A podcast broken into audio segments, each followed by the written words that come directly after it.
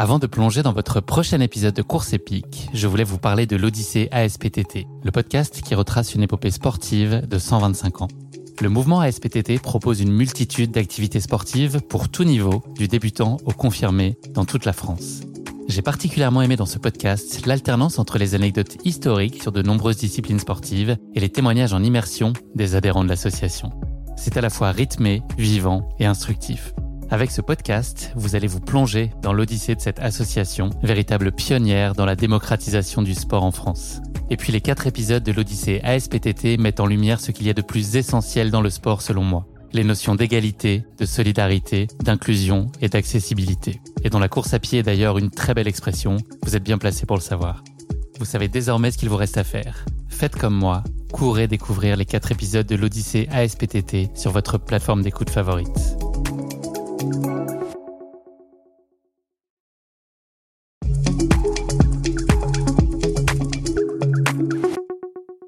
très variable, c'est-à-dire que tu as des, vraiment des passages euh, hyper techniques dans la jungle où c'est c'est un truc de dingue, c'est-à-dire que tu as des, lianes dans tous les sens, tu as des, des troncs d'arbres couchés au sol, donc des fois tu dois passer au-dessus, des fois tu dois ramper en dessous, tu traverses des, des tonnes de rivières, donc la première, la deuxième, tu essayes de, de l'éviter pour pas te mouiller les pieds et puis rapidement tu comprends que bah c'est ça sert à rien de toute façon. Donc tu tu cours dans tes, dans les rivières dans la boue. Mais après c'est quand même pas non plus tout le temps ultra technique parce que bah sinon t'avancerais pas. Donc euh, en fait c'est une alternance de passages très techniques dans la jungle. Et des après t'as aussi des passages où tu traverses en fait des cultures de, de des rizières des, des, des champs de, bananes. Et euh, où là ça se court quand même beaucoup plus hein, donc euh, donc en fait, en même temps, je pense que c'est ça aussi qui fait la difficulté de ce parcours, c'est que c'est que le, le, terrain est changeant en permanence. Bonjour à tous, je suis Guillaume Lalu et je suis ravi de vous retrouver dans ce nouvel épisode de Course épique. Pour commencer, un rapide mais très sincère merci à tous pour votre précieuse fidélité et vos retours enthousiastes sur les derniers épisodes du podcast.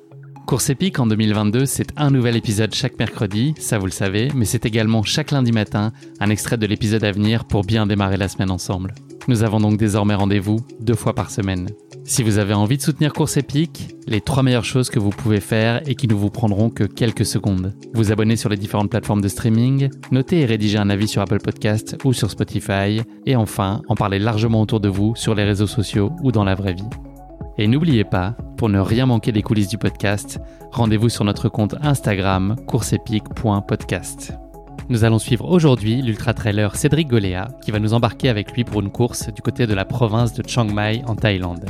Invité de façon inattendue au Thailand by UTMB, alors que sa saison de course s'annonçait bouclée, Cédric va se lancer sur les sentiers thaïlandais et vivre un ultra-trail très dépaysant, bien loin des décors et des terrains que nous avons l'habitude de connaître en Europe. Une course étonnante qui va également donner lieu à une passe d'armes avec Jay, la star locale, qui n'a aucune intention de laisser la victoire lui échapper sur ses terres. Mais je ne vous en dis pas plus. Cédric va vous raconter tout ça bien mieux que moi. Bienvenue dans notre nouvel épisode de course épique, Taille Patron. Bonjour Cédric, je suis ravi de te recevoir dans ce nouvel épisode de course épique. Salut Guillaume, ravi d'être ton invité. Ça me fait plaisir euh, que tu aies pensé à moi. Je suis un fidèle auditeur de tes podcasts, donc euh, quelle belle idée. Ça me fait plaisir euh, d'être là. Eh ben moi aussi. Comment se passe ton début d'année? De mon côté Je suis un peu déçu parce qu'à quelques jours près, j'aurais pu commencer l'épisode en te souhaitant bonne fête, puisque la Saint-Cédric, c'est le 7 janvier. Caramba, j'ai encore euh, raté mon coup. Ouais, dommage pour le timing, mais ça va. Moi, il y a la Saint-Guillaume le 10, si tu veux. Ouais. Ah, ok, je savais pas. Je suis pas très calé sur les fêtes, moi, donc...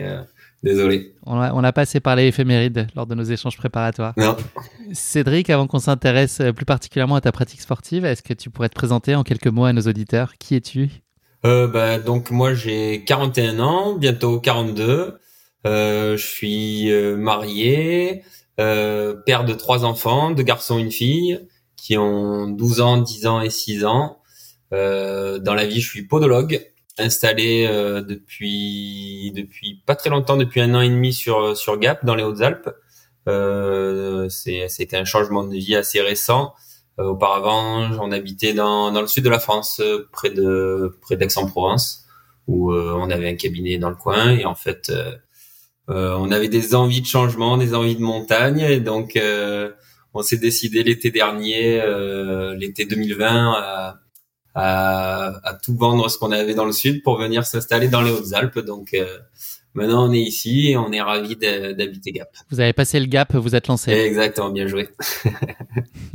voilà. Donc en fait, bah, je pratique pas mal de sports d'outdoor, donc évidemment du trail, de l'ultra trail plus particulièrement. J'aime bien la longue distance. Euh, et sinon, bah, depuis que j'habite ici, euh, bah, du coup, je découvre aussi les et je peux pratiquer euh, de façon beaucoup plus assidue les sports de montagne. Donc là, bah, c'est l'hiver et donc euh, tu te régales. Je cours très peu, mais par contre, je me régale sur à faire du ski de rando, du ski de fond et, et tout ce genre de, de beaux sports d'extérieur que nous offre la montagne. Est-ce que tu pourrais nous parler de la place que tenait le sport dans ta plus tendre enfance et à tes années d'adolescence? Est-ce que c'était très présent déjà? Et est-ce que tu avais un sport euh, favori à l'époque? Alors en fait, euh, le, le, sport a toujours fait partie de, de ma vie dès ma, je dirais pas de ma naissance, mais presque, parce qu'en fait j'ai un papa qui est très sportif et euh, sportif loisir quoi. Il a jamais, ça a jamais été un compétiteur, mais par contre euh, il nous a toujours amené euh, faire du sport en extérieur, donc ça soit on a fait beaucoup de rando, de l'itinérance. On a fait euh, beaucoup de ski, beaucoup l'été on faisait pas mal de canyoning, de la plongée. Donc on a toujours fait beaucoup d'activités, beaucoup passé de temps dehors. Euh, après en termes de, de pratique euh, pendant l'enfance, en fait les premières années j'ai joué pas mal au tennis. ensuite je suis passé au ski, j'ai fait du, du ski alpin en compétition pendant pendant pas mal d'années jusqu'au bah, en fait jusqu'au jusqu'au bac. Après euh, ça devenait, quand j'ai commencé mes études, ça devenait trop compliqué à, à jongler avec les deux donc euh, là j'ai j'ai basculé sur une période en fait un peu moins sportive de ma vie où j'ai pas mal profité plus festive. Voilà exactement, j'ai profité euh, de la vie étudiante pour faire pas mal de, de, voilà pas mal la fête, pas mal de soirées et c'était une autre forme de sport mais euh, mais voilà, ça a été des super. T'étais ultra endurant aussi. Exactement, c'est exactement ça. J'ai travaillé l'endurance et et la dette de sommeil, donc euh, peut-être que ça me sert aujourd'hui en ultra. Mais donc voilà, j'ai eu toute cette période où le sport a été un peu mis de côté. Et euh, pareil, quand j'ai eu les premières années où j'ai ouvert mon cabinet, où je m'y suis consacré euh, à fond, bah là j'ai fait peu de sport. Juste, je continue à faire un peu des randos avec ma femme le, le, week-end. Mais euh, voilà, c'était pas très sportif, euh, mais et après, bah voilà, justement, il y a eu une période où d'un coup, euh, j'ai senti que j'avais besoin de m'y remettre et, et c'est là que la course à pied est, est, rentrée dans ma vie. Donc voilà. Tu as donc découvert la course à pied, notamment le trail, finalement assez tardivement. Est-ce que tu peux nous parler de ce qui a été pour toi, on peut le dire, une révélation et puis comment tu as été amené à faire tes premiers pas en trail, comment tout ça s'est mis en musique? Ouais, en fait, c'est très rigolo, c'est que euh, j'ai aucun passé de, de, course à pied, si ce n'est comme euh, tous les gamins au collège quoi et au lycée, l'endurance qu'on faisait tous. Euh, après, quand je faisais du ski de compétition, en gros, c'était euh, la corvée, c'est que quand on était puni, eh ben, nos entraîneurs nous faisaient courir un peu dans le froid, mais c'était toujours plus une punition qu'autre chose. Et donc, en fait, j'étais très loin de tout ça. Après, c'est dans mon boulot, en fait, étant podologue du sport, j'avais pas mal de patients coureurs. Et quand ils me parlaient, il y a eu euh, des patients qui ont commencé à me parler de trail, donc je les entendais me parler de, de distance. Ça me paraissait complètement hallucinant et complètement invraisemblable. Et donc, bah voilà, j'étais loin de tout ça. Et euh, en fait, on a rencontré des amis qui étaient dans le milieu de du raid d'aventure et euh, qui en, nous ont parlé de ça. Donc, euh, et enfin moi, ça me ça me semblait encore loin tout ça. Et c'est plus ma femme en fait qui a été un petit peu attirée par ça et elle nous a inscrit euh, sans trop me demander mon avis sur un raid. Et euh, et donc à ce moment-là, bah, il y avait un peu de la course à pied, enfin du trail, pseudo trail d'orientation, du VTT. Et donc en gros un, mois avant le raid, je me suis dit il faut un peu courir, donc je suis allé courir euh, trois fois euh, dix minutes on va dire. Euh, donc on a passé ce raid plutôt bien. Et ensuite, juste après ça, en fait, ma femme est tombée enceinte de notre troisième enfant. Et pendant sa grossesse, euh, euh, je sais pas si on peut y voir un lien, mais en tout cas, voilà, d'un coup, je me suis mis à courir. Et, euh, et en fait, bah, ça, là, pour le coup, effectivement, ça a été une révélation. Donc, euh, bah, dès les premières sorties, euh, bon, passer les trois, quatre premiers footings, où, bah, comme tout le monde, euh, c'est, tu galères, t'es en souffrance, mais après, en fait, rapidement, rapidement ça m'a plu d'être d'être surtout le fait d'être en extérieur. Si je pense que si j'avais habité en ville, qu'il allait j'aurais dû courir dans un parc ou dans sur la route au milieu des voitures je pense que j'aurais jamais été attiré par ce sport. C'est pas courir pour courir, quoi. Mais par contre, l'aspect être dans la nature, bah ça, ça, ça m'a tout de suite plu. Et donc, euh, rapidement, euh, je me suis pris au jeu. Tu as connu donc un, nouveau déclic, enfin un deuxième dans la continuité de cet éveil euh, au trail. C'était à l'occasion des 80 km du Mont Blanc. Est-ce que tu peux nous parler de cette première expérience qui a été vraiment mémorable pour toi sur ce format d'ultra? Ouais, c'est vrai qu'en fait, bah, quand j'ai commencé à faire euh, des courses, euh, bah, c'était dans le coin là où j'habitais, dans le sud. Donc euh, c'était c'était des en fait dans le sud pour ceux qui connaissent, il y a on a des petites des petites collines quoi, des, des petites montagnes, mais rien de bien alpin, rien de vraiment montagnard. Et donc en fait après à peu près un an de pratique, bah, je me suis inscrit sur ce 80 km du Mont Blanc. Et là en effet ça a été là la vraie révélation parce que c'était euh, pour tout ce que en fait j'ai bah, déjà t'arrives dans Chamonix c'était la première fois que j'y allais tu vois le Mont Blanc tu vois ces montagnes autour de toi le paysage il est juste juste dingue. Et ensuite bah la course euh, c'est ça a été vraiment une journée euh, une journée qui qui reste gras qui est qui est vraiment mémorable et encore souvent j'y pense à cette course parce qu'en fait voilà de toute la course, euh, j'avais vraiment le smile tout le long d'être dans cette, cette, cet environnement. C'est la course s'est vraiment bien passée. Je l'ai abordé vraiment sans pression, sans aucun objectif, juste euh, prendre du plaisir. Et donc il y avait ma femme et mes deux grands enfants qui étaient là parce que le petit venait de naître, donc il est pas venu. Et donc voilà, je l'ai vraiment vécu une super journée. Et, euh, et quand j'ai franchi la ligne, en plus le résultat était quand même plus que correct, on va dire, pour quelqu'un qui avait aucune expérience de, de ce genre de, de, de, format et de et de, de, de terrain. Et donc voilà, c'est pour tout ce que ça représentait. Ouais, c'est ça.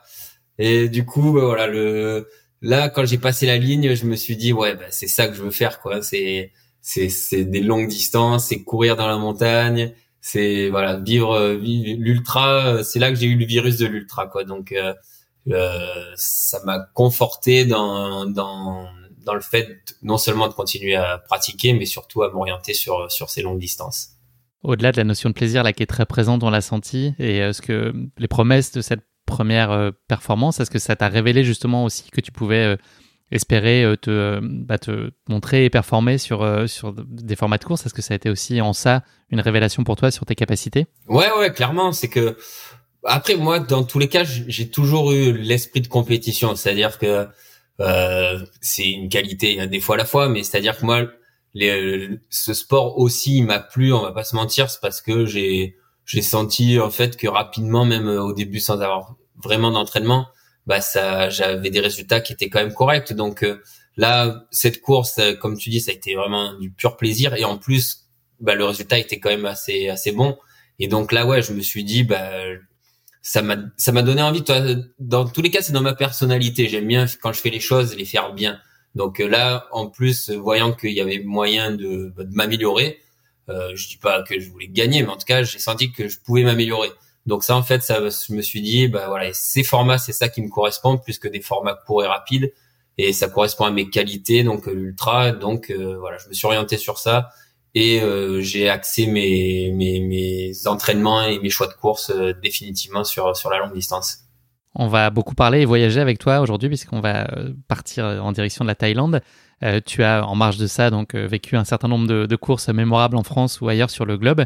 je vais te poser quelques questions sur quelques courses qui ont pu marquer ta vie pour de différentes raisons. Mmh. Est-ce que tu pourrais notamment me dire la course qui a été la plus difficile pour toi jusqu'ici en quelques phrases? C'est difficile à dire parce qu'en fait, bah, comme tout le monde, enfin sur les ultras, tu as souvent des moments difficiles. Après, j'ai jamais vraiment connu une course où j'ai galéré du début à la fin. Euh, mais en fait, paradoxalement, en fait, je pense que là, si jamais je dois penser à une course où j'ai quand même le plus souffert, bah, ça a été l'UTMB de cette année. Donc je te dis paradoxalement parce qu'en fait, le résultat au final, il est quand même bon. Mais euh, mais en termes de en termes de sensations, ça a été quand même très très difficile, euh, quasiment du début à la fin. C'est-à-dire qu'à partir des contamines, bah, j'étais physiquement, j'étais déjà vraiment plus euh, plus que touché. Et euh, ce qui est assez tôt dans la course, ouais, 30e kilomètre. Donc quand tu pars pour 170 bornes, bah quand au bout de 30 km tu commences vraiment à être dans le mal, bah ça ça fait peur quoi. Donc là, franchement, j'ai eu beau me dire au début, bah, en ultra, t'as toujours des coups de moins bien, mais ça finit par repasser, par passer, euh, ça finit par revenir les sensations. Donc au début, j'ai continué, euh, mais en fait, la nuit a été vraiment dure. Et euh, quand je suis arrivé à Courmayeur, j'étais vraiment dans un sale état. Et et en fait, j'ai continué parce que bah, déjà, je, enfin, j'aime pas abandonner. J'ai en fait et surtout j'ai continué parce que parce que c'était une course et c'est une course particulière quoi l'UTMB qui me tient à cœur et en fait surtout ce qui m'a poussé à continuer à ce moment-là Courmayeur c'est que je savais que sur les ravitaux suivants il y avait mes enfants qui seraient là et eux qui étaient en fait ils adorent me suivre sur les courses et faire être sur les ravitaillements c'est une petite aventure pour eux aussi et donc là en fait je savais que si j'abandonnais là à Courmayeur bah eux en fait ils auraient ils auraient pas participé à cette course quoi donc euh, à ce moment-là, je me dis, bah, je continue au moins jusqu'à Champé pour euh, les retrouver, euh, pour les retrouver au moins une fois. Donc au final, bah, je vais aller, je suis allé au bout. Le résultat, il est quand même bon. J'ai fait un podium euh, dans ma catégorie, chose que j'aurais jamais imaginé vivre un jour. Mais mais ouais, ça a été vraiment une course difficile et physiquement bien sûr, mais surtout mentalement quoi. Il a fallu que j'aille vraiment chercher très très loin pour bah, pour me pour pas lâcher et pour aller au bout quoi. Donc j'ai ça a été dur et je l'ai ressenti d'ailleurs euh, après la course c'est-à-dire que généralement franchement j'ai une capacité de récupération qui est assez bonne je suis assez enfin j'aime bien enchaîner et là j'ai senti vraiment que j'étais j'étais vidé quoi après cette course euh, et beaucoup plus que d'habitude j'ai mis vachement de temps à me relancer derrière quoi donc euh, donc ouais si je dis si je devais je relever une course sur laquelle ça a été particulièrement difficile je dirais celle-ci on a eu des discussions un peu connexes à celles d'aujourd'hui euh, il y a quelques temps. Est-ce que t'es pas arrivé une mésaventure aussi sur l'UTMB il y a quelques années avec une histoire de chaussures? Ouais, ouais, ouais, c'est vrai, exactement. Euh, là, en fait, UTMB 2019, donc la première fois que je participe à l'UTMB, euh, toujours bah, ma femme qui était mon assistante, comme à chaque fois sur ces courses. Et euh, donc là, inversement à, l'édition de cette année, bah, les, les, les sensations étaient vraiment bonnes au départ. Euh, tout se passe bien si ce n'est que à partir des chapieux là je commence à avoir une grosse douleur au pied euh, et donc euh, que j'avais jamais connu mais je m'affole pas en me disant euh, en me disant bah, je vais arriver à je vais arriver à Courmayeur et retrouver mon épouse. Et là elle a une autre paire de chaussures. Et donc euh, je vais basculer sur une autre paire de chaussures et ça devrait régler le problème. Et donc j'arrive à Courmayeur. Et là ma femme avait pensé à tout sauf aux chaussures. Donc là les chaussures qui étaient restées dans la voiture. Quand je arrive, c'est la première chose que je lui demande, et là je vois qu'elle euh, qu'elle se décompose, elle se rend compte de l'erreur, et la voiture étant super loin, bah, c'était inenvisageable. Et donc, euh, donc euh, petit moment de solitude, et euh, donc forcément je suis reparti de là bah, avec euh, les mêmes chaussures, la même douleur au pied, et là pour le coup, bah, du coup cette douleur va au fur et à mesure devenir très très embêtante. Et donc va, va m'obliger en fait en gros à adapter ma foulée, à modifier ma foulée. Et du coup ça va me déclencher une douleur sur l'autre jambe, une périostite qui qui va bien m'handicaper pour le reste de la course.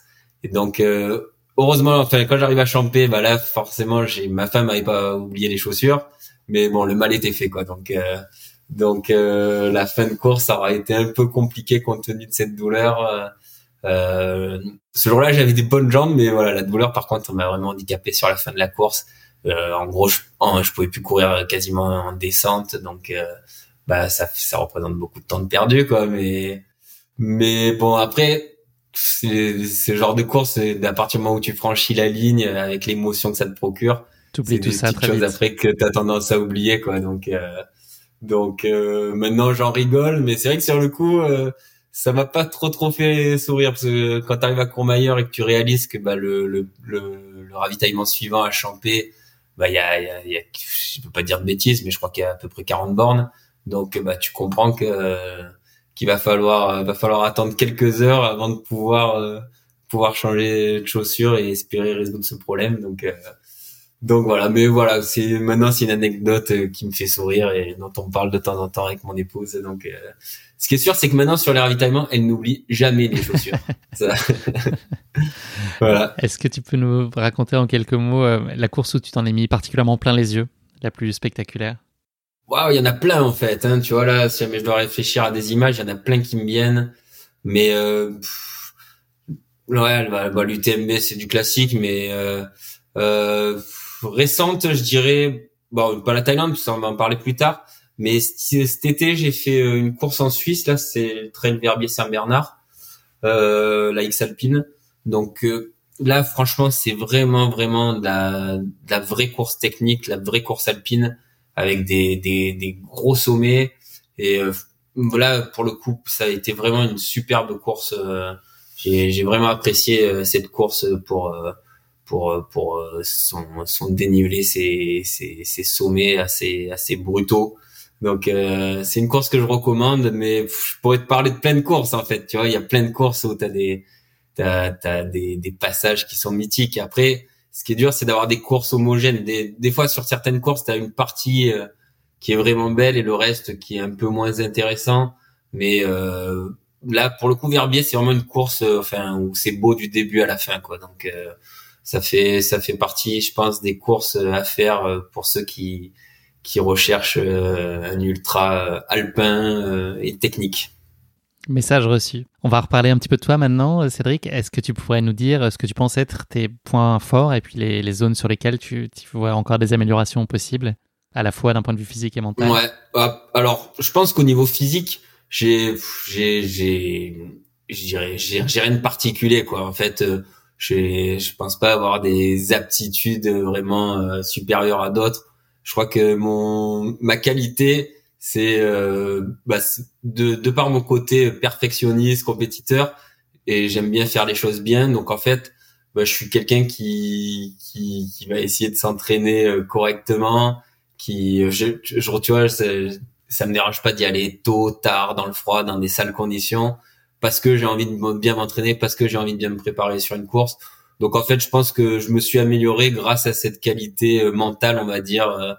Je suis de, de d'être euh, je dirais jusque boutiste même des fois à l'extrême. C'est-à-dire que des fois même euh, si je suis fatigué je suis j'ai je suis un peu blessé etc bah j'irai quand même m'entraîner parce que je veux le je veux m'entraîner pour me donner euh, la, la je dirais pas bonne conscience mais en tout cas je voilà j'ai envie de me dire je fais tout ce qu'il faut pour arriver pour arriver prêt pour mes courses. Des fois ça marche pas hein, mais des fois justement j'en ai j'en fais trop je suis fatigué et puis ça le fait pas mais voilà, en gros, je, je, je suis assez têtu à ce niveau-là. Donc ça, je pense que c'est ma qualité principale. Après, bah, du coup, des fois, ça peut se transformer en défaut parce que parce que je m'écoute pas trop. Et donc, euh, des fois, euh, j'ai beau être fatigué, euh, cuit, cramé, ben, je vais quand même aller m'entraîner et me remettre un coup de fatigue dessus. Et ça, bah, tous ceux qui pratiquent savent que que des fois, c'est c'est plus contre-productif qu'autre chose. Mais bah j'ai beau le savoir, beau avoir un petit peu d'expérience maintenant, bah je continue quand même euh, à m'entêter un peu dans ce genre de, de dans ce schéma.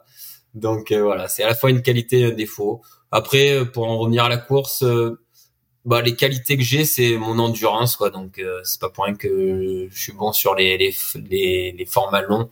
C'est-à-dire que j'ai pas de qualité intrinsèque de vitesse, ce genre de choses. Ça, franchement, tu me mets sur un même borne je me fais je me fais défoncer à tous les coups.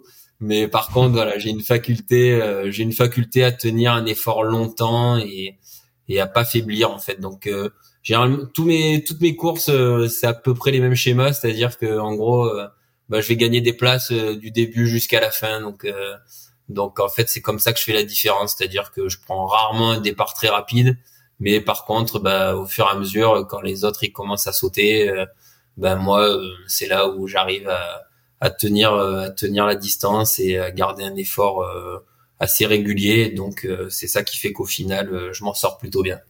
Est-ce que tu as une équipe aujourd'hui autour de toi ou est-ce que tu es plutôt autonome à la fois dans ta préparation physique, mentale? Peut-être même, je sais pas si tu as un podologue, si tu as besoin.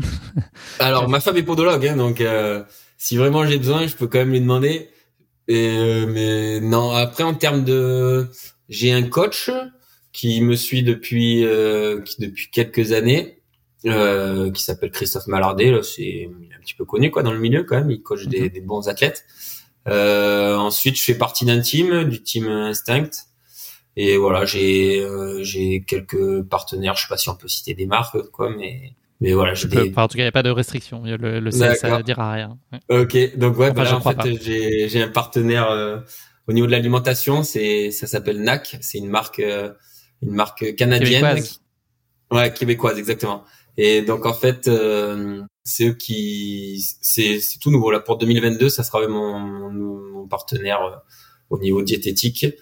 Et, et voilà. Donc au niveau de mon contrat, euh, j'étais chez Oka en 2021 et là c'est en cours de, on va dire, je suis en phase de négociation. Donc euh, sur 2022, pour l'instant, je peux pas te dire avec quelles chaussures je vais courir, mais euh, mais voilà. Donc voilà mes partenaires. Mais sinon après en termes d'entraînement, malheureusement, je vais dire c'est que je m'entraîne tout seul en fait parce que j'ai des contraintes horaires au niveau professionnel et, euh, et j'ai une famille et avec euh, donc je dois jongler avec tout ça et donc souvent en fait bah je m'entraîne comme je peux quoi je calme mes séances euh, en fonction de mes dispos mais souvent c'est bah, tôt le matin avant d'aller au boulot ou tard le soir et bah forcément ça correspond pas aux horaires j'aimerais bien tu vois m'entraîner des fois dans un club ou quoi mais mais les horaires d'entraînement bah ça colle pas avec euh, avec pas de club à 5h30 du matin? Ouais, bah non, c'est bizarre. Hein. Putain, il y a personne sur les stades d'athlètes euh, qui font du fractionné le matin. Donc, euh, bah, je m'entraîne tout seul et voilà. Mais de temps en temps, quand ça peut le faire, j'essaye de partager euh, un entraînement avec avec des potes, quoi. Mais mais c'est malheureusement trop rare. Sinon, tu peux écouter Course Épique si tu veux pour avoir l'impression d'avoir quelqu'un dans tes oreilles qui t'accompagne. Tout à fait, mais attends, tu crois pas si bien dire. Hein, J'écoute souvent des podcasts sur mes, mes sorties longues, ça tient compagnie. Et euh, j'ai mon chien aussi qui me tient compagnie. Donc quand je l'emmène, quand je parcourais avec lui, euh, c'est aussi une forme de de, de, de compagnie et une forme de, de, motivation aussi. Tu vois, quand des fois le matin t'as un peu moins envie, mais tu sens que lui, de toute façon, il est toujours prêt, toujours attaqué. Donc euh, c'est mon partenaire d'entraînement aussi. Toutes les sources de motivation sont bonnes à prendre. Merci beaucoup Cédric pour cette introduction. On va passer désormais à notre séquence de la basket chinoise, ce format de portrait chinois version sportif. Première question de cette basket chinoise. Euh, si tu étais un personnage fictif, qui serais-tu, Cédric? C'est compliqué, ça. J'ai, j'y réfléchi, mais euh, euh... tu peux répondre personne. Hein, c'est une possibilité. Non, non, attends, quand même. J'ai quand même, j'ai, réfléchi. Je vais te sortir une réponse là. En fait, euh, si j'étais un personnage fictif, tu vois, bah, quand j'étais enfant, il y avait un dessin animé qui me fascinait. C'était Nils Garçon. donc euh, mhm. c'est une référence que les moins de 30 ou 40 ans ne pourront pas connaître, mais euh, mais voilà, en fait, tu vois, c'est un dessin animé que adoré regarder quand j'étais petit. Il avait une oie, non, c'est euh, ça, dans le dessin animé? Ouais, c'est ça, en fait, c'est un petit garçon. Je viens de me griller, on vient de comprendre que j'ai plus de 40 ans. ouais, putain, c'est bon. Donc, en fait, euh, c'est un petit garçon, en gros, qui, au départ, fait plein de bêtises, et en fait, il va être... il va, il va, il va recevoir un sortilège, on va dire, qui va le, le faire rapetissir, et en fait, du coup, il va partir en voyage euh, sur le, le en fait, il va, il va être adopté, on va dire, par, euh, par des oies. Et donc, en fait, il va parcourir le monde sur le dos des oies. Et voilà, ce dessin animé, tu vois, il a, quand je dois, j'en parle souvent à mes enfants aussi. Et euh, il a une, une, saveur particulière, tu vois. C'est donc. Et en termes d'empreinte carbone, c'est bien en plus de voyager à dos doigts. Ouais, tu vois, c'est clean, c'est écolo. Et euh, c'est la belle vie, quoi. tu vois, tu passes ton temps à voyager sur le dos du noix et ouais, exactement. Donc euh, ouais, c'est ce petit côté, euh, ce petit côté voyage, etc. ça, ça a dû m'inspirer quand j'étais enfant. Donc je vais dire Niels Garçon. Parfait. Deuxième question de cette basket chinoise, si tu étais un, un animal, lequel serait-il? Je pense que je serais un loup.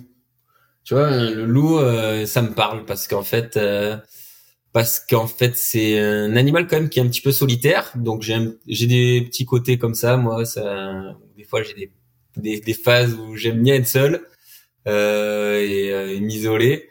Et mais en même temps tu vois c'est un animal qui qui, est, qui a tout le temps besoin de sa meute qui est fidèle à sa à sa meute. Donc euh, ça me parle ça tu vois. Moi j'aime bien à la fois être euh, ça me dérange pas d'être seul j'aime bien même et euh, ce que j'aime aussi quand je cours longtemps, tu vois, être seul dans la nature, ça me plaît. Mais en même temps, euh, j'ai besoin de, de mon petit, de ma petite meute autour de moi, ma femme, mes enfants, euh, mes, mes quelques amis. Donc voilà, le loup, le loup, c'est c'est c'est un animal qui qui me ressemble. Dernière question de cette basket chinoise. Est-ce qu'il y a un sportif ou une sportive qui est une source d'inspiration ou d'admiration particulière chez toi? Euh, j'ai jamais été très très fan de qui que ce soit, tu vois, j'ai que ça soit enfant ou adulte, j'ai jamais trop idolâtré qui que ce soit. Après des sources d'inspiration, bon, il y en a plein en fait, les sportifs, il y en a plein. Euh, actuellement, moi, il y a un sportif que j'aime bien, tu vois, c'est Emilia Jacquelin. Et, euh, parce que j'aime bien cette, sa personnalité. Bon, déjà, c'est un, c'est un, un, vrai sportif, quoi. Maintenant que je fais du ski de fond, je me rends compte que c'est vraiment un sport de dingue. Euh, c'est vraiment très, très dur. Donc, euh, évidemment qu'au niveau sportif, c'est énorme. Mais j'aime bien sa personnalité parce que, parce que c'est pas un gars qui est trop lisse, en fait. J'aime bien ça, ses personnalités comme ça. C'est un gars qui se donne à fond, qui, qui exprime ses émotions et euh, qui des fois passe au travers de ses courses et tu vois et mais tu sens qu'il vit son sport et que et que voilà il, il, simule pas il donne tout si ça marche ça marche pas mais voilà j'aime bien sa, j'aime bien sa personnalité et euh, et je trouve que c'est c'est ce genre de personnage qui qui qui font vivre le sport quoi donc euh, dans le trail c'est pareil j'aime bien moi les, les coureurs qui les coureurs qui sont pas trop lisses quoi qui j'aime bien les Américains, tu vois, Zach Miller, ce genre de choses, ce genre de personnage euh... flamboyant. Voilà, exactement. Tu sens tout que flamme. tu sens que quand il, lui, le, le, Zach là, quand il prend le départ d'une course, bah, il se donne à 100%. Malheureusement pour lui, euh, trois fois sur quatre, ça, ça va dégoûter, ça va, il va sauter parce que, bah, parce que c'est la gestion, c'est pas son truc. Mais voilà, je trouve que c'est, c'est ce genre de sportif qui, moi, qui me plaise dans le sport et qui, qui rendent le, qui rendent le, le, le, truc vivant et vibrant. Et voilà ça ça ça ça me plaît. T'es plus McEnroe que Villander quoi ah ouais bah ouais, d'ailleurs très bonne référence tu vois quand j'étais enfant et que je jouais au tennis bah lui pour, pour le coup c'était c'était ma référence absolue c'était McEnroe j'étais fan avec mon frère on adorait ce joueur quoi, quand on regardait les matchs tu vois lui quand il jouait contre Lendl par exemple c'était voilà le, feu et la glace quoi donc euh, et ouais, carrément. Ça, tu vois, j'avais pas pensé, mais ça, c'est une très bonne référence. McEnroe, je suis fan. Tu pourras le dire si on fait un épisode ensemble dans 2-3 ans, tu auras la possibilité de, de redire McEnroe. Ouais, tout à fait. J'espère que j'aurai changé de question dans 2-3 ans, ceci dit. Merci Cédric. On va passer euh, désormais à la présentation de ta course épique, donc le Thailand by UTMB. Euh, donc le Thailand by UTMB fait partie de l'Ultra Trail World Tour et a pour objectif affiché de devenir la référence des courses de la région Asie-Pacifique. Organisé à la fin de la saison des pluies, donc cinq distances sont proposées aux coureurs le 170 km, le classique 100 miles, le 100 km euh, ou 110 en l'occurrence pour toi, 54 km, 23 km et enfin 10 km, et tous détiennent le nom de la montagne sur laquelle elles sont parcourues, le Doi Intanon. Doi Intanon, dans le nord de la province de Chiang Mai, c'est aussi l'un des parcs nationaux les plus populaires de Thaïlande. Il fait partie de la chaîne de montagnes de l'Himalaya où les coureurs profitent de températures fraîches dans de magnifiques forêts tropicales et humides. Je suis déjà en train de voyager là, je, suis déjà à moitié euh, au, milieu de l'Himalaya. Moi aussi, je Cette montagne, elle porte. Euh, Cette montagne, elle porte aussi le nom de, de toit de la Thaïlande. Je ne sais pas si tu le savais. Donc ce parcours, il met en, valeur la biodiversité locale et puis une montée progressive de 400 à 2500 mètres d'altitude. Donc il y a quand même euh, du D+. Et les coureurs, ils découvrent ben, les modes de, vie paisibles des peuples nomades, donc les Hmong, les Paganyo et les tribus caréniques que tu dois connaître euh, sur le bout des doigts, mais aussi les vues impressionnantes sur les rizières en terrasse ainsi que les fermes montagnardes pittoresques. Bref, il y a de quoi s'en mettre plein les yeux, j'ai l'impression. Et donc la première édition de cette Thailand by UTMB a eu lieu en octobre 2020, en pleine pandémie, donc les frontières étaient euh, alors fermées sur euh, l'international. Et donc voilà, cette, cette première édition a été couronnée de succès et les coureurs thaïlandais l'ont massivement euh, adoptée. Suite à l'assouplissement des restrictions pour se rendre en Thaïlande, de nombreux athlètes se sont donc donné rendez-vous sur la ligne de départ de la deuxième édition de la course en décembre dernier. Et c'est donc sur cette course que tu étais inscrit, Cédric, et donc sur le format 110 km pour 5480 mètres de dénivelé positif à boucler dans un délai maximum de 30 heures. Ouais. Voilà pour cette euh, rapide présentation. J'ai tout bon, tout y est? Ouais, on dirait que t'es pas mal. Le, décor est, le décor est planté. Ouais. Et ben maintenant, on va pouvoir s'amuser et peut-être rigoler avec la question qui pique. Donc c'est le, moment un peu délicat euh, de l'épisode euh, où je vais te poser euh, une question qui chatouille un peu. Aujourd'hui, ça va être un vrai faux qui va être non pas consacré à la géographie ou à la situation politique en Thaïlande, mais un personnage de cinéma célèbre dont certains épisodes de la franchise ont été tournés en Thaïlande. Alors c'est pas tout de suite la question qui pique là à ce moment-là, mais je vais quand même te donner quelques infos sur ce personnage qui est exagérément musclé et quand il est pas content, il noue un bandeau rouge autour de sa tête. Est-ce que tu vois de qui je parle? Oh là, non, pas du tout. Il a une mitraillette dans la main souvent. C'est John Rambo. Ah ouais, d'accord. Ouais. Alors là, ça fait pas partie de ma filmographie euh, super euh, super euh, connue, mais ouais, non, je suis pas super fan. Je connais évidemment, mais alors là, putain, c'est John Rambo, je l'avais pas la référence. Excuse. Bon, on va, on va en tout cas te tester sur, sur Rambo, puisque la plupart des, épisodes de la franchise ont été tournés en Thaïlande. Première question, donc vrai ou faux? C'est facile, une chance sur deux. Euh, Steve hmm. McQueen, Paul Newman, Clint Eastwood, Al Pacino, De Niro, Nick Nolte, Travolta et Dustin Hoffman ont refusé le rôle de Rambo avant que Stallone ne l'accepte. Est-ce que tu penses que c'est vrai? Euh, Est-ce que c'est vrai? Bon, je dirais non, faux. Eh ben pourtant c'est vrai. Euh, il ah a finalement, ouais, il a été recruté lorsque le réalisateur lui a offert le rôle, mais donc il arrivait quand même au bout de la liste, et c'est en partie en raison de sa popularité dans la franchise Rocky. Et au départ, il a refusé Stallone parce qu'il estimait que le rôle euh, était passé justement par les mains de trop d'acteurs qui avaient refusé et que le film ne serait probablement jamais tourné, donc il n'y croyait pas vraiment. Et il s'est finalement engagé dans la proposition et dans le rôle quand on lui a laissé la possibilité de réécrire le scénario pour rendre le personnage de Rambo un peu plus sympathique que ce qu'il était dans le bouquin, visiblement. Puis on peut aussi imaginer que le salaire de 3 millions de dollars qu'on lui a proposé ont peut-être aidé aussi euh, à infléchir sa décision de, participer à ce film et, de prendre le rôle. Ouais, surtout quand je pense aux acteurs que tu viens de me citer, j'ai du mal à les imaginer dans le rôle. Quand tu imagines Dustin Hoffman en Rambo, euh, ça aurait pas été le même. aussi, ça aurait été. Ouais, Travolta aussi. Un Rambo qui danse euh, le disco. deuxième question de ce vrai faux. Rambo ne tue vraiment personne dans Rambo 1.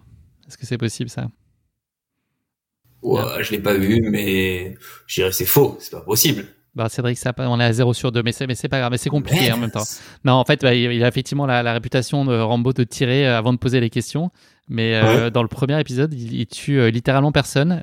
par contre, il, fait, il les blesse gravement, donc la nuance est quand même très, très subtile, mais finalement, il n'y a, y a, pas de, y a pas de mort à déplorer, en tout cas, de, de la part du fusil de, de, Rambo dans le premier épisode de la série. Ah, Rambo pacifiste, alors. Exactement. Dernière, euh, dernière question, et là je suis sûr que tu vas te refaire à la cerise sur celle-là. Stallone a refusé de mettre en place un entraînement physique spécifique pour se maintenir en forme sur le deuxième volet de la série. Il voulait pas en entendre parler et juste capitaliser sur euh, son patrimoine. Mhm. Ça, c'est vrai ou faux? Bah, euh, Allez, je vais dire vrai. Eh bien, c'est faux. oh là là ah, c'est terrible. Figure-toi qu'il s'est entraîné pendant 8 mois avant le démarrage du tournage, qui était en 1984, mais en fait, il a maintenu aussi un rythme très strict pendant le tournage, puisqu'il démarrait ses journées par une séance d'entraînement matinale de 2 à 3 heures. Ensuite, il faisait sa journée de tournage qui durait 10 à 12 heures. Et à la fin de la journée de tournage, au lieu de rentrer à l'hôtel comme euh, la plupart de l'équipe technique et, des acteurs, bah, il se refaisait une autre séance d'entraînement de 2 à 3 heures. Donc voilà, il dormait 6 heures et puis il repartait le lendemain pour, euh, pour euh, tourner pour une journée entière. Donc c'était quand même un cycle assez, ah assez haletant. Bon, respect, respect à lui. Bon, ça s'est pas passé exactement comme prévu, mais euh, non, pas vraiment là. Tu vois là, tu, tu me mets mal à l'aise là. Tu vois, j'ai été bidon là. mais ça n'a aucune importance parce que comme, comme dirait Rambo, euh, pour survivre à la guerre, il faut devenir la guerre. Donc peut-être que pour survivre à la question qui pique, il faut devenir la question qui pique. C'est une question euh, très philosophique sur laquelle ah je, te laisse réfléchir, sur lequel moi j'ai pas précisément d'idée ou pas. Est-ce qu'il faut devenir la question qui pique dans la vie? Je sais pas. En tout cas, ce qui est important, je pense, pour nous et surtout pour nos auditeurs, c'est que maintenant on parle de ta course épique. Est-ce que tu peux nous raconter euh, comment s'est présenté à toi l'opportunité de participer à ce Thailand by UTMB euh, il y a quelques mois maintenant? Ouais, donc bah ça a été ça a été complètement euh, imprévu, c'est-à-dire que en fait initialement mon, mon programme de course, ma saison de trail devait s'arrêter après Madère, après le Mute. Et euh, en fait, j'ai été contacté euh, par l'organisation euh, euh, même pas un mois avant le, départ, trois semaines avant le départ. Et, et donc, bah, ça a été une opportunité auquel je m'attendais pas, évidemment, une proposition complètement inattendue. Et donc, je me suis accordé quand même quelques jours de réflexion avec mon épouse. Et, et au final, bah, l'opportunité était vraiment trop belle et trop difficile à refuser. Donc euh, même si physiquement euh, j'étais pas sûr de pouvoir m'y présenter euh, dans, un état digne d'un ultra, la perspective de, de, de, découvrir ce pays et de participer à cette course m'a motivé à y aller. Donc voilà. Donc en fait ça a changé complètement les plans de ma fin de saison. je me suis beaucoup reposé, on va dire, entre Madère et la Thaïlande, en espérant que ça soit suffisant pour pour recharger un peu les batteries. Et voilà, et donc euh, je me je me suis organisé avec ma petite famille pour pouvoir partir. Euh, c'est une dizaine de jours euh, sur sur cet événement. On l'a compris, donc cette course, elle s'est un peu placée de façon inattendue dans ton calendrier annuel. Est-ce que c'est pour toi, en, quelque sorte, enfin, un peu frustrant de ne pas pouvoir mettre en œuvre de plan de préparation comme tu le feras en temps normal ou de te dire que tu n'es peut-être pas à un pic de forme pour ce rendez-vous Ou est-ce que c'est juste le plaisir de dire que tu vas vivre cette expérience euh, un, peu inattendue justement et aller explorer de nouvelles contrées. Est-ce que c'est c'est quand même ça qui prend le dessus? Euh, Dans un premier temps, ouais, effectivement, je, comme je t'ai dit, moi j'aime bien me présenter sur une course en ayant la sensation que je me suis préparé au mieux. Donc là, bah, c'était plutôt euh, l'inquiétude qui était de mise. Euh, donc ça, effectivement, ça avait un petit côté frustrant, mais mais en même temps, rapidement en fait, euh, j'ai vraiment, je me suis dit c'est une opportunité qui se représentera, qui va, qui se représentera peut-être jamais. Et donc j'ai préféré me mettre vraiment en mode plaisir et chanceux. Donc je l'ai, c'est une course que j'ai abordé vraiment, vraiment en me disant c'est c'est vraiment que du que du bonus et euh, j'y suis vraiment allé pour euh, pour euh, pour cette opportunité pour découvrir ça et sans objectif pour le coup de, de performance donc donc finalement je me suis présenté là-bas super détendu et juste heureux d'y être quoi donc donc je pense que c'est aussi ça qui a contribué à ce que à ce que la course se passe bien c'est que j'étais j'étais voilà j'étais conscient de cette chance que j'avais d'être là et et ça bah c'est quand même c'est quand même quelque chose. Est-ce que tu peux nous parler des jours qui ont précédé la course puisque tu l'as dit tu as passé une dizaine de jours sur place. Euh, finalement c'était une course mais c'était au-delà de ça quand même ça s'inscrivait dans une expérience un peu plus euh, globale euh, au cours de laquelle tu as multiplié euh, les rencontres, les découvertes, tu as vécu d'autres choses que le simple plaisir de la course. Ouais, ouais, ouais. Donc en fait, c'est effectivement c'est c'est ça aussi qui m'a qui qui m'a qui m'excitait dans dans dans ce dans ce voyage, c'est que j'y allais pas juste pour mettre un dossard, courir et rentrer. C'est qu'en fait, effectivement, l'organisation avait fait les choses bien et donc avait convié là tous les athlètes euh, invités une semaine avant le départ de la course. Et donc on a, ils nous ont fait visiter, euh, visiter euh, dans un premier temps Bangkok. On est resté trois jours sur place. Euh, donc visite de la ville, des temples. en même temps, on allait courir dans les parcs avec des, des coureurs locaux. Donc ça, c'était sympa. après, on a eu aussi des des, des, des dîners, des, des après-midi officiels, on va dire, où on a rencontré, on est allé au ministre, au ministère des Sports il y avait plein de télé, plein de journalistes, donc ça c'était quand même assez particulier, assez nouveau pour moi. Euh, donc euh, après euh, après ces quelques jours à Bangkok, on est parti dans le nord de, de la Thaïlande, donc plus près du, du site de la course. Et donc là, on a changé complètement d'environnement et donc on a découvert cette fameuse jungle et et donc voilà, ça c'était c'était vraiment top. Le seul hic que le seul point négatif, on va dire, c'est que j'ai eu beaucoup de mal à me faire euh, au décalage horaire. Et euh, et donc ça ça a été quand même assez difficile. C'est-à-dire que euh, les nuits je dormais en gros une heure ou deux. Et, euh, et voilà j'arrivais pas à dormir plus en fait. Donc euh, les, les deux trois premières nuits tu te dis bon bah c'est pas grave à un moment bah, le corps il va être épuisé donc il y a un moment où la nuit suivante tu vas réussir à dormir et en fait, bah non, ça ne l'est pas. Donc en fait, au fur et à mesure, j'ai accumulé quand même pas mal de fatigue. Donc ça, on va dire que ça a été euh, le, petit point d'inquiétude quand même euh, avant la course, euh, c'est que voyant que je commençais vraiment à accumuler des, une dette de sommeil conséquente, euh, je savais pas trop ce que ça allait avoir comme répercussion sur sur mon organisme le jour de la course. Donc voilà, l'inconnu, ça a été le seul petit truc qui a été difficile euh, difficile à vivre. Donc euh, mais pour le reste non les, les jours d'avant la course ont vraiment été ont vraiment été top.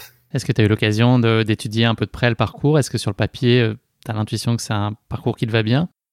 Euh, en fait la seule chose qu'on a entre guillemets reconnu c'est le, le deux jours avant la course on est allé juste marcher bah, sur le, le sommet là, de, la, de, de la course le Doyin Tanon euh, c'est le point culminant de la course, euh, le, le dernier, la dernière ascension de la course.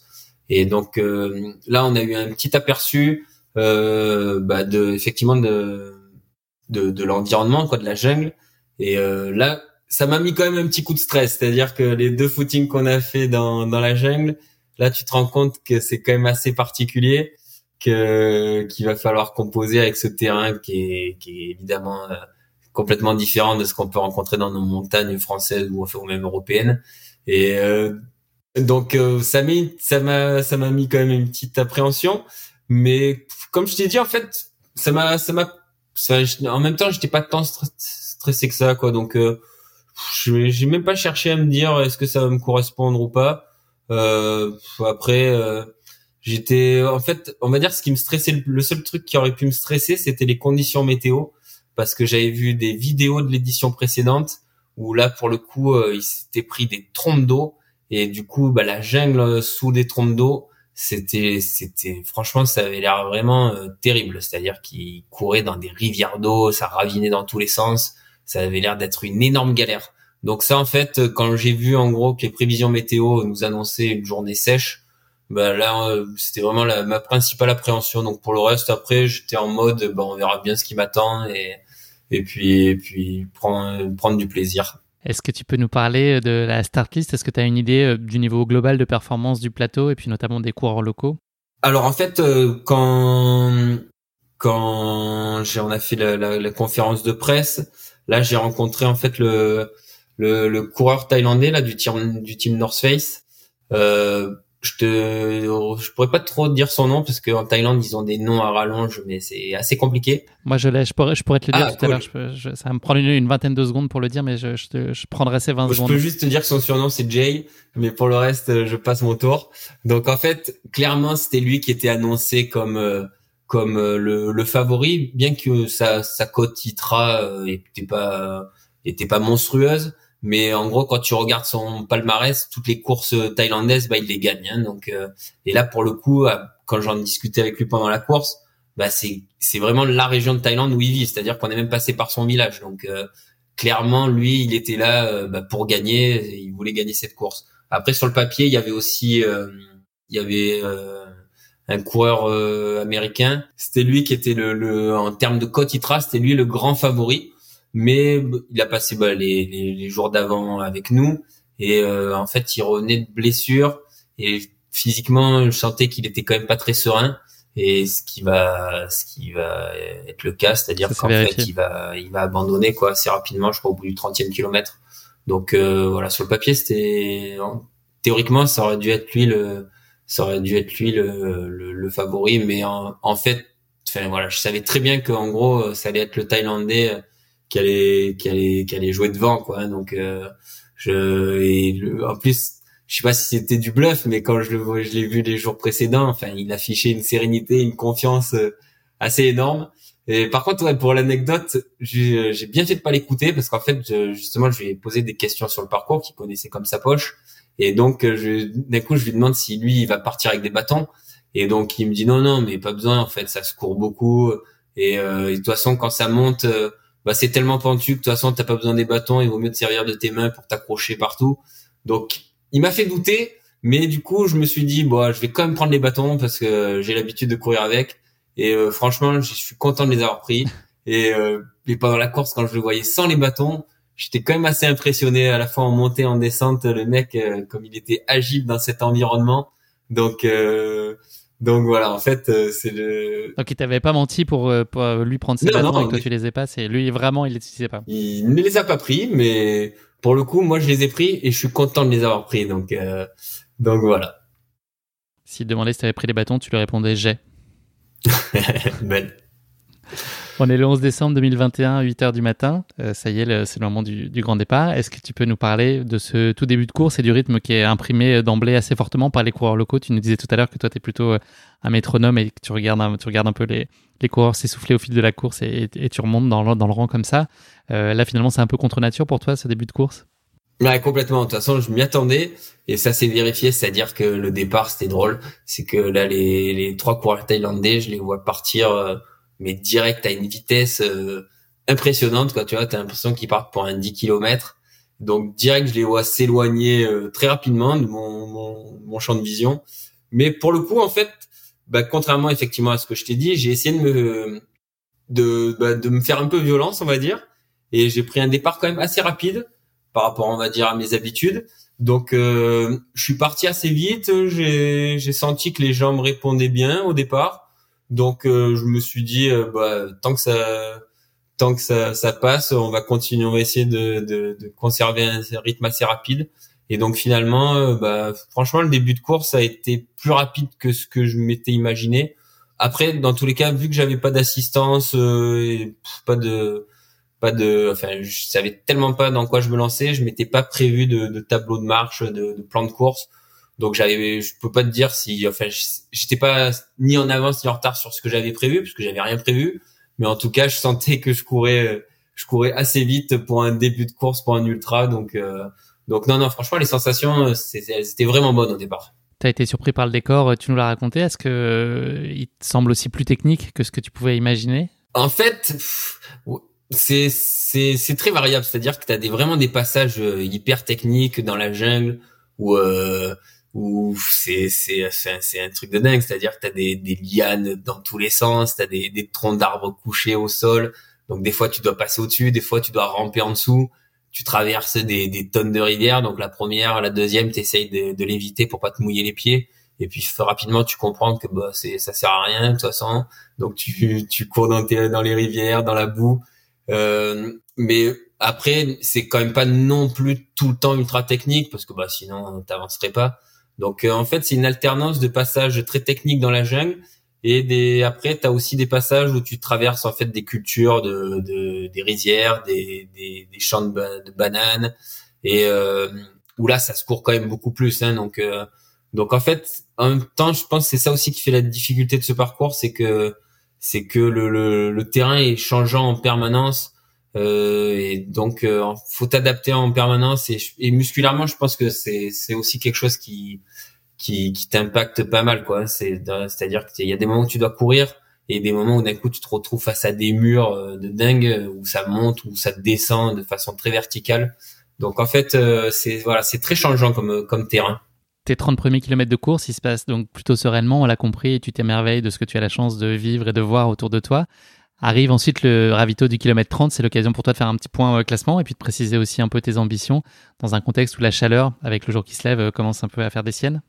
Ouais, en effet, ouais, c'est vrai que ces 30 premiers kilomètres, ils vont vraiment défiler assez vite parce que bah, c'est, enfin, tu vois, je suis en mode, en mode découverte quand tu cours les yeux grands ouverts et et limite t'as l'impression que tu cours dans un film quoi. Donc euh, juste j'étais là à profiter des lieux profiter de l'ambiance tu tu cours en fait vraiment au contact de la population. Ça c'est vraiment quelque chose qui est qui aura été vraiment génial sur tout le long de la course. C'est que il n'y a pas des spectateurs à proprement parler au, fait qui sont là pour la course. Mais par contre tu tu tu cours au milieu des, des villages tu traverses des, des des champs où il y a les gens qui sont en train de travailler leur culture. Et donc il y a des enfants qui sont au milieu et tu donc en fait tu cours au contact de la population plus que au niveau des spectateurs. Il n'y a pas de spectateurs à proprement parler si ce n'est sur le ravito où tu as quelques personnes. Mais sinon euh, sinon voilà t'es vraiment c'est une course où tu tu tu vis euh, tu as l'impression de vivre au milieu de, de, des locaux. Donc euh, donc ouais ces 30 premiers kilomètres en fait ils vont passer super vite. Et euh, et, et les sensations sont là, le plaisir est là, donc je me pose pas de questions, je cours, je cours. Effectivement, j'arrive au 30e kilomètre et là, euh, bah, je commence à avoir une idée du classement. Donc, euh, donc, euh, bah, ça c'est pareil, ça te met, ça te met un boost parce que bah, tu te dis, bah c'est bon, je suis, je suis au contact, donc, donc ça va peut-être être une belle journée. Donc ça, ça continue à te, à te mettre une bonne, une bonne motivation. Mais effectivement, bah, il y a la chaleur qui commence à se faire bien ressentir euh, l'humidité surtout en fait c'est hyper humide comme climat donc euh, moi qui bois pas beaucoup d'ordinaire là je me rends compte qu'en fait il, y a, il faut vachement boire. Euh, heureusement il y a quand même pas mal de ravitaux. T'as des ravitaux à peu près tous les 10 km ce qui sur le papier au départ me paraissait complètement excessif.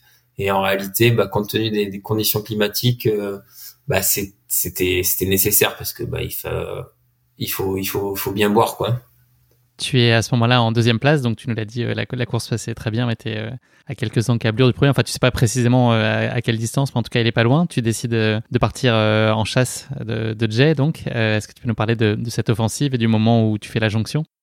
Ouais, en fait, effectivement, j'ai aucune idée des, écarts, mais bah, en gros, on me dit il est pas trop loin. Donc en fait, je me dis allez, je me mets, je continue à pousser, j'accélère et et là, je, je, commence quand même un petit peu à accuser le coup. Euh, donc petit coup de mou, petit coup de moins bien. Euh, tu commences à, te poser un peu de questions. Et donc là, alors que je suis dans cet état un peu de moins bien, euh, là pour le coup, on est sur une sorte de piste forestière. Et qui je vois au loin? Le Jay. Donc là, d'un coup, je le vois au loin en train de marcher. Donc euh, là, forcément, tu dis oh, mais ça y est, c'est bon, là, je le rattrape, il est cuit. La première place, elle est pour moi. Donc en fait, je le rattrape, je reviens au contact et là, bah, je te dis, j'ai, dans ma tête, j'imagine qu'il est cramé. Et mais en réalité, c'est pas ça du tout qui va se passer. C'est-à-dire que qu'à partir de ce moment-là, bah en fait, lui, je pense que c'est pareil. ça lui remet un coup de pied aux fesses et donc euh, là, pendant quelques kilomètres, en fait, euh, bah, on, va se faire, on va s'attaquer mutuellement, euh, chacun son tour. Donc c'est un coup, je pars devant, il me rattrape, il repart devant. Donc lui, en fait, il a une façon de courir qui est assez assez étrange, assez déstabilisante. C'est-à-dire que voilà, il est capable d'un coup de donner l'impression qu'il est qu'il est fichu, et d'un coup, cinq minutes après, il va trop balancer une grosse accélération et repartir et donc voilà, c'est assez assez étonnant comme façon de courir, mais mais en même temps c'est c'est tu vois c'est t'es dans le jeu quoi, donc euh, ça les kilomètres passent euh, passent assez vite et et voilà l'issue à ce moment-là est complètement incertaine. Au départ du ravito du 50e, donc je fais un petit, un petit saut dans le temps. Et pour les 40 euh, km suivants, vous continuez donc à faire route commune et à, à vous, vous suivre et à vous dépasser mutuellement. Euh, c'est le moment où tu commences à mesurer aussi pleinement le niveau de notoriété de, Jay sur le bord de la route? Ouais, en fait, euh, en fait, c'est assez énorme. C'est que euh, effectivement, à partir du 50e kilomètre, en fait, là, on va courir vraiment ensemble. et en fait, on rejoint les, on rejoint les autres courses à plus courte distance. Et donc, en fait, je me rends compte que tous les coureurs, en fait, le reconnaissent, le, le, le soutiennent le et en fait sont à fond derrière lui. Pareil quand tu passes dans des villages, bah, tout le monde le connaît. Euh, ce qui est aussi ce qui est rigolo, c'est que l'organisation avait mis en place en fait des, un système de, de, de, suivi en live avec des caméramans qui, qui suivaient la tête de course. Et donc pareil, les, tous les, les, les, gars qui étaient là à nous suivre, bah, tout le monde le, le, tout le monde le soutenait et je les voyais bien. D'ailleurs, ils discutaient ensemble. Évidemment, en thaïlandais, je comprenais strictement rien, donc je sais pas trop ce qui se racontait. Mais euh, mais ouais ouais en fait ce qui va être sympa c'est que bien que les, les coureurs euh, étaient euh, complètement à fond derrière lui, mais en fait je, je bénéficiais on va dire de de cette effervescence donc donc c'est beaucoup plus sympa de, de, de, traverser les kilomètres dans cette ambiance que d'être seul dans ta course. Donc ouais, c'était vraiment très particulier. Et donc même nous entre lui et moi en fait on va on va aussi pas mal discuter pendant la course. Donc donc euh, ouais, c'était c'était c'était un bon moment. Ton heure de célébrité en Thaïlande, ton moment de gloire. Ouais, on peut dire ça. On va dire que je suis passé beaucoup à la, beaucoup à la télé euh, pendant le suivi live. Mais euh, mais bon, la célébrité, c'était lui, c'était pas moi pour le coup. En tout cas, il y avait le plaisir pour les gens autour de la route de vous voir évoluer et de vous livrer cette bataille. Ouais, complètement. c'était c'était vraiment très très sympa de voir que c'est cette ambiance cette ambiance autour de nous. Tu connais euh, un deuxième coup de moins bien au 80e kilomètre. Euh, là, c'est le moment où je vais donc dire le nom intégral de Jay. C'est Jean Taraboun Kyong Shai Pai Fana. Voilà. Euh, et lui aussi, donc, Jay connaît un petit coup de moins bien à ce moment-là. Qu'est-ce qui s'est passé exactement? Qu'est-ce que tu as ressenti au 80e En fait, au 80e, j'ai senti que là, physiquement, il commençait à se passer quelque chose, que mes quadriceps commençaient vraiment à, à être en souffrance. Et donc, en fait, on arrive à un ravitaillement euh, et, et je sais que derrière, en fait, il y a une longue section euh, descendante. Donc, euh, c'est en gros, tu as 10 km quasiment que sur du profil descendant. Et, et donc là, en fait, je sens que j'essaie de le cacher, histoire de pas faire, de pas montrer à Jake que, que je commence à décliner. Mais je sens que là, musculairement, si ça commence à être difficile. C'est-à-dire que en montée, ça passe encore, mais là, en descente, je commence vraiment à avoir les, les jambes douloureuses. Donc, euh, donc là, ça devient un peu compliqué. Après, lui, inversement, tu vois, sur toutes les, les parties montantes, j'ai l'impression que j'ai l'impression que je suis au-dessus de lui, quoi. Donc, euh, donc c'est ce qui me continue à me faire espérer, bien que je vois que physiquement ça commence à, à être difficile. Mais euh, mais en fait, connaissant le, le, profil de la course, je sais qu'à la fin il y a une dernière ascension de, de 1300 mètres de dénivelé positif, où là à ce moment-là je me dis bon si je passe ces 10 km descendant euh, sans sans me faire distancer euh, je, je, je, m'imagine à ce moment-là que dans la montée je vais pouvoir faire la différence donc euh, je m'accroche en fait euh, sur cette descente mais ouais c'est là ça commence à être dur quoi la nuit commence à arriver et puis la course va connaître aussi un, un tournant au niveau du ravitaillement du 90e kilomètre. Est-ce que tu peux nous parler de cette pause qui a été travaillait pour toi à la fois avec des soucis personnels et puis tu as aussi un peu souffert de l'absence d'assistance. Tu nous as dit que tu n'étais pas assisté, ce qui est pas le cas évidemment de Jay qui a une équipe autour de lui. Est-ce que tu peux nous raconter ce moment clé de la course? Ouais, en effet, parce que c'est vrai que par contre, oui, en plus des, en plus de mes jambes qui commençaient à être cuites, euh, ce qui se passe, c'est que je commençais à avoir mal au bide là dans cette longue descente. Donc euh, ça aussi, euh, ça, ça commence à m'inquiéter. Donc en fait, on arrive à ce fameux ravitaillement du 90e kilomètre. Et bah là, forcément, le bide que je suis obligé m'oblige à un arrêt, un arrêt toilette, on va dire. Donc j'arrive au ravito, je trace direct aux toilettes et euh, donc quand je ressors des toilettes, je vois que lui, bah, son assistance euh, bah, finit de, le ravitailler. Donc euh, donc bah, la stratégie, c'est d'essayer de pas perdre le contact. Donc là, en fait, ce qui va se passer, c'est que n'ayant pas d'assistance, je vais me faire un ravitaillement bah, raté, on va dire. C'est-à-dire que bah, je vais effectivement remplir mes, mes flasques, mais par contre, bah, au niveau alimentation, la seule chose que j'ai le temps de prendre, c'est trois petits bouts de banane et, euh, on repart direct pour euh, pour attaquer cette dernière ascension. Et euh, bah ça c'est ce qui va être complètement rédhibitoire et ce qui va mettre fatal, c'est qu'en fait cette ascension, comme je te disais, qui fait à peu près 1200 1300 mètres de dénivelé positif euh, dans la jungle, donc là hyper hyper.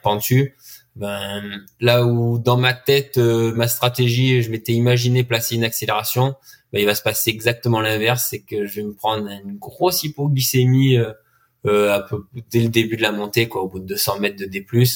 Et, euh, et là, je, je, je, gobe mes trois bouts de banane, mais en fait, bah, c'est c'est clairement insuffisant parce que bah, j'ai rien d'autre pour m'alimenter. Dans mes flasques, j'ai juste de l'eau, même pas de la boisson énergétique. Et donc là, en fait, bah, cette hypoglycémie, je vais jamais m'en remettre. Et donc, bah, à ce moment-là, c'est la fin pour moi, c'est-à-dire que bah, je vais décliner et du coup bah lui évidemment il, se rend compte que j'avance plus et donc lui c'est il place une je sais même pas s'il place une accélération ou si juste c'est moi qui avance plus mais toujours est-il que que bah les je le vois partir et que l'écart va se creuser très très vite et euh, en plus je suis dans la jungle tu vois donc euh, je peux même pas me dire j'essaie de voir sa frontale parce que bah, de toute façon tu vois plus rien quoi donc euh, donc euh, là, bah, mentalement, euh, bah, j'ai, j'ai, enfin, j'ai lâché l'affaire parce que de toute façon, je pouvais plus, quoi. Donc, euh, j'avais beau essayer de, de, me forcer, c'était pas possible, quoi. La, machine était vide et plus de carburant, donc, donc là, l'ascension, elle va être très, très, très longue. Donc, bah voilà, je, je suis en mode je suis en mode bah il faut arriver jusqu'au sommet parce qu'au sommet je sais qu'il y a un ravitaillement le dernier et euh, mais bah de toute façon voilà, je, je, comprends à ce moment-là que la course elle est pliée quoi. Donc euh, donc je fais une croix sur mes sur mes rêves de victoire. Tu passes donc par la case ravito au sommet qui va être euh, très bénéfique et tu te relances pour la dernière descente de 10 km. Est-ce que tu es serein sur ta capacité à préserver ta deuxième place? Alors très bénéfique, je je serais pas, je dirais pas ça comme ça. C'est-à-dire qu'en fait oui, elle va être bénéfique mentalement parce que à ce moment-là, bah, je bouffe tout ce qui me passe sous la main à coup de coca et de riz. Mais en fait, euh, oui, en fait, je suis pas du, je suis pas du, je suis pas inquiet à ce moment-là parce que euh, au moment du ravito du 90e, euh, le l'équipe de, de Jay, euh, lui, euh, il était informé des écarts et donc je lui posais la question et à ce moment-là, il me dit, bah, le troisième est super loin.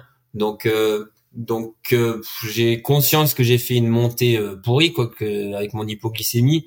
Mais euh, dans ma tête je m'imagine que que je suis je suis confort quoi. Donc euh, donc déjà au ravito bah je vais je vais y rester quand même euh, assez longtemps on va dire. Et et ensuite bah c'est quasiment que enfin c'est pas quasiment c'est que de la descente pour aller jusqu'à l'arrivée.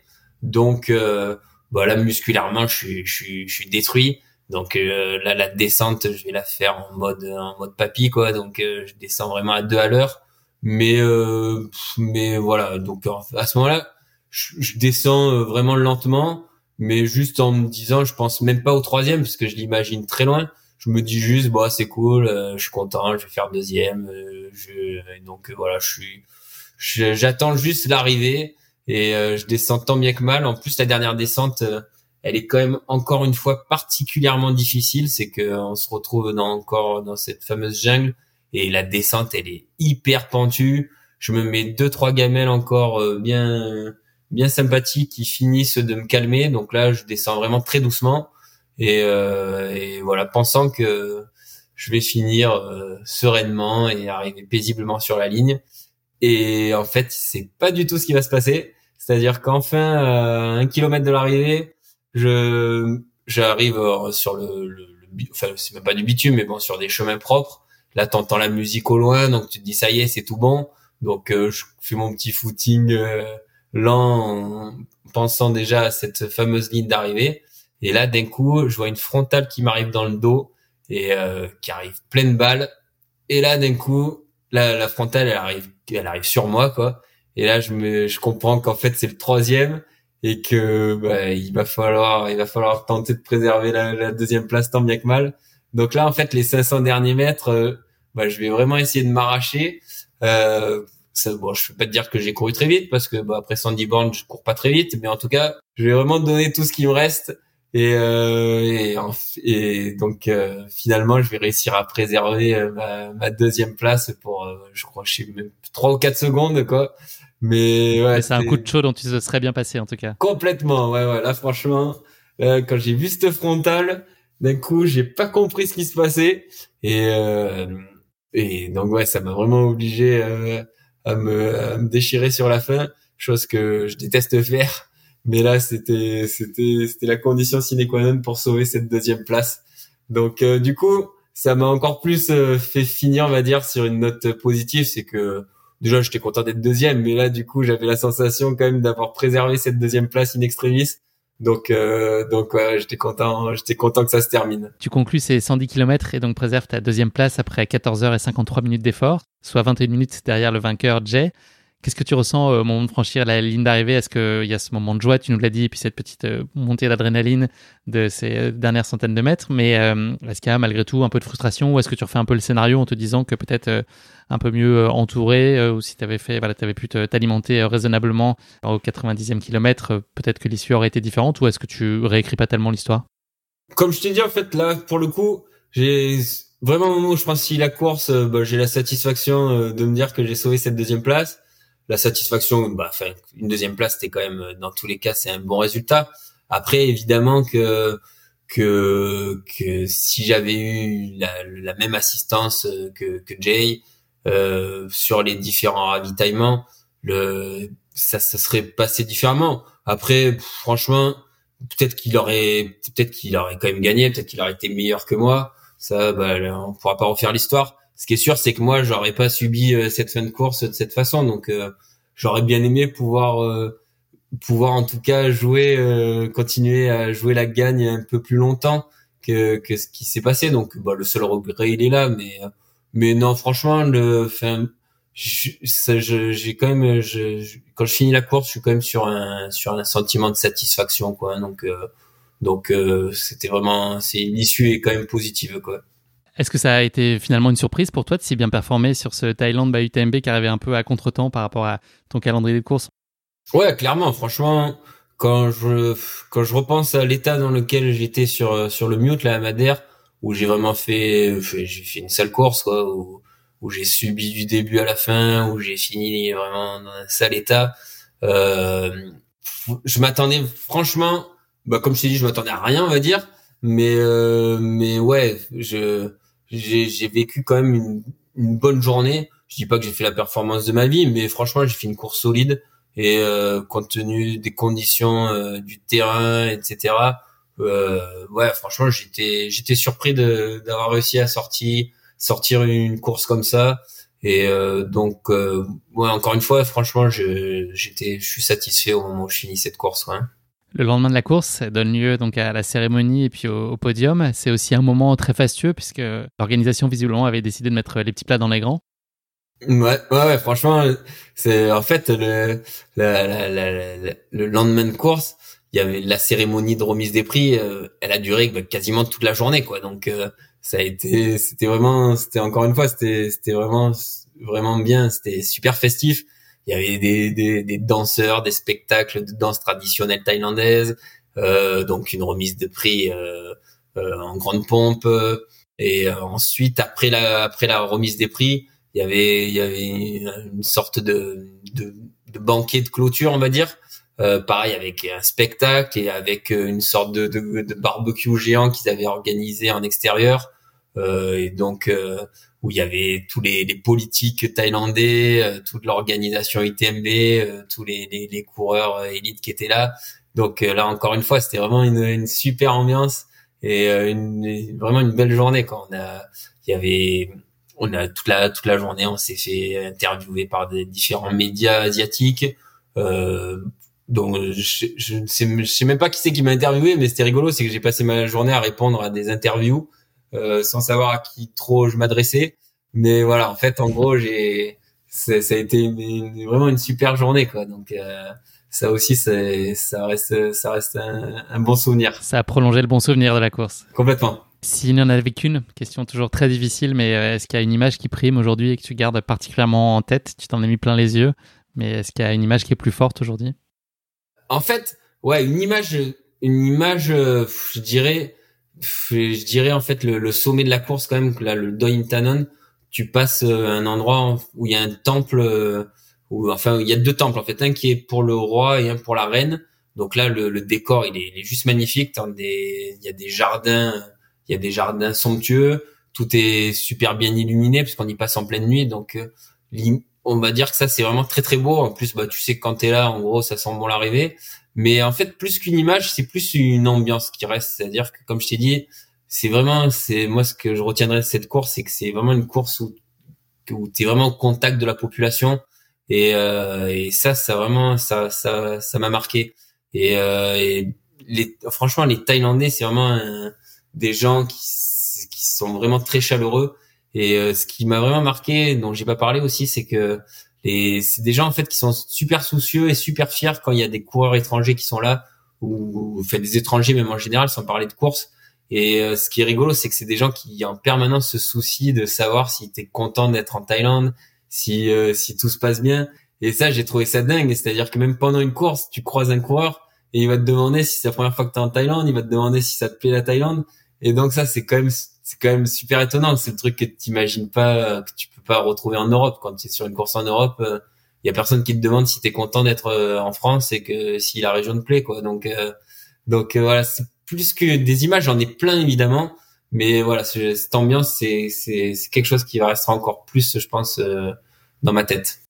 Merci beaucoup, Cédric, d'avoir partagé avec nous ce défi de taille. On va parler maintenant un peu d'avenir. Est-ce que tu as les idées claires sur tes grands rendez-vous de l'année 2022 ou est-ce qu'on a des chances de te croiser? Alors, des idées claires, non. C'est-à-dire que en fait, mon programme est encore euh, encore assez vague. Euh, là, en fait, euh, le premier gros objectif, c'est le Lavaredo en juin en Italie, puisque voilà, là, je suis encore une fois, je suis content. Je vais découvrir un endroit que je connais pas, les Dolomites. Donc, ça va être le premier gros gros objectif. Après, euh, pour y arriver, en fait, je vais changer ma prépa cette année. C'est contrairement d'habitude où je fais des courses assez tôt, du volume assez tôt. Bah, cette année, en fait, j'ai envie de profiter un peu de la montagne, donc je vais faire pas mal de ski pendant l'hiver. Et euh, je vais plutôt essayer de faire des courses plus courtes et plus rapides pour me pour travailler en fait mes points faibles. Comme je te disais, je suis pas un gars très rapide, donc euh, bah, je sais pas si je suis un peu maso, mais je vais quand même essayer de prendre le départ de course rapide. Donc, euh, bah, je vais m'aligner sur une course très montagnarde. Je vais faire l'éco trail de Paris au mois de mars. Donc, euh, le truc complètement contre nature. J'y serai. C'est vrai, tu seras, c'est cool. En, bon parisien. Et eh ouais, ouais, ma, dose de verdure, j'irai voir trois arbres. Un voilà, c'est ça. Donc, euh, bah, moi, tu vois, je vais aller faire ça. Donc, c'est mon premier dossard. je vais faire des petites courses avant, mais peut-être. Mais en tout cas, voilà, éco trail de Paris. Après euh, Lavaredo, entre les deux, je sais pas si je vais réussir à trouver quelque chose. Et ensuite pour la, je sais pas, je me suis pas encore euh, décidé sur l'objectif euh, d'été.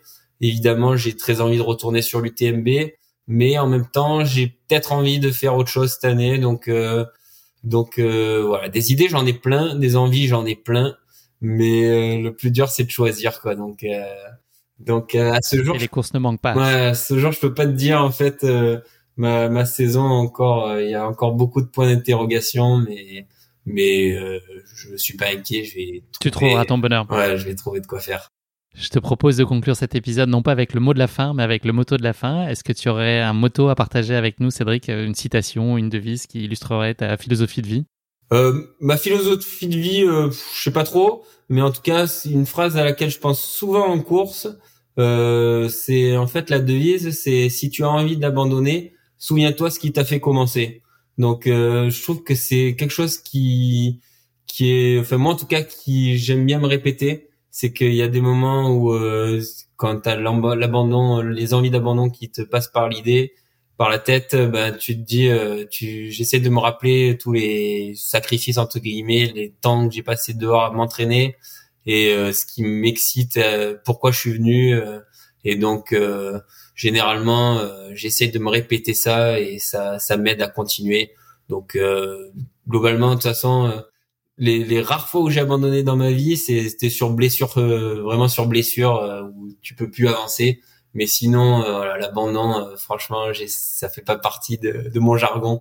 Donc, euh, ce petit motto là, c'est c'est une phrase que, que j'aime bien.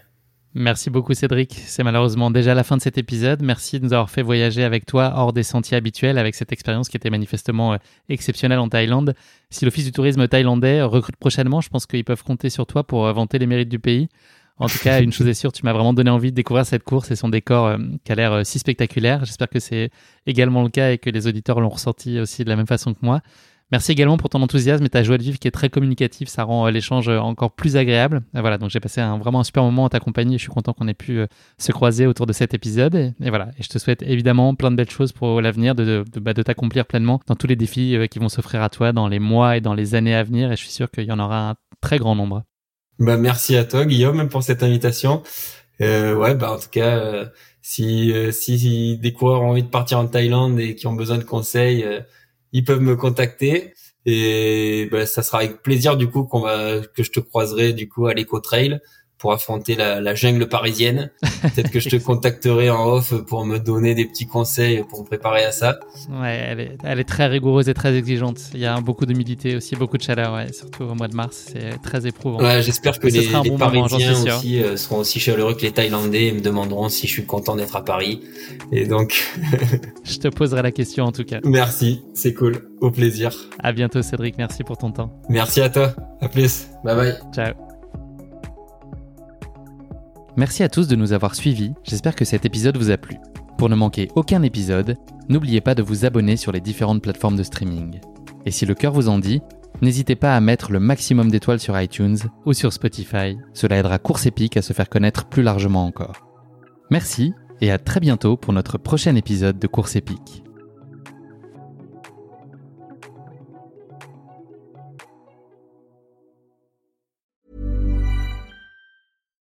Hey, Drew Scott here, and I'm Jonathan Scott, reminding you that life's better with a home policy from American Family Insurance. They can help you get just the right protection at just the right price and help you save when you bundle home and auto. Kind of like Goldilocks and the Three Bears. It'll be just right for you. We love a custom build. American Family Insurance. Insure carefully, dream fearlessly. Get a quote and find an agent at amfam.com. Products not available in every state. Visit amfam.com to learn how discounts may apply to you. American Family Mutual Insurance Company SI and its operating company 6000 American Parkway, Madison, Wisconsin.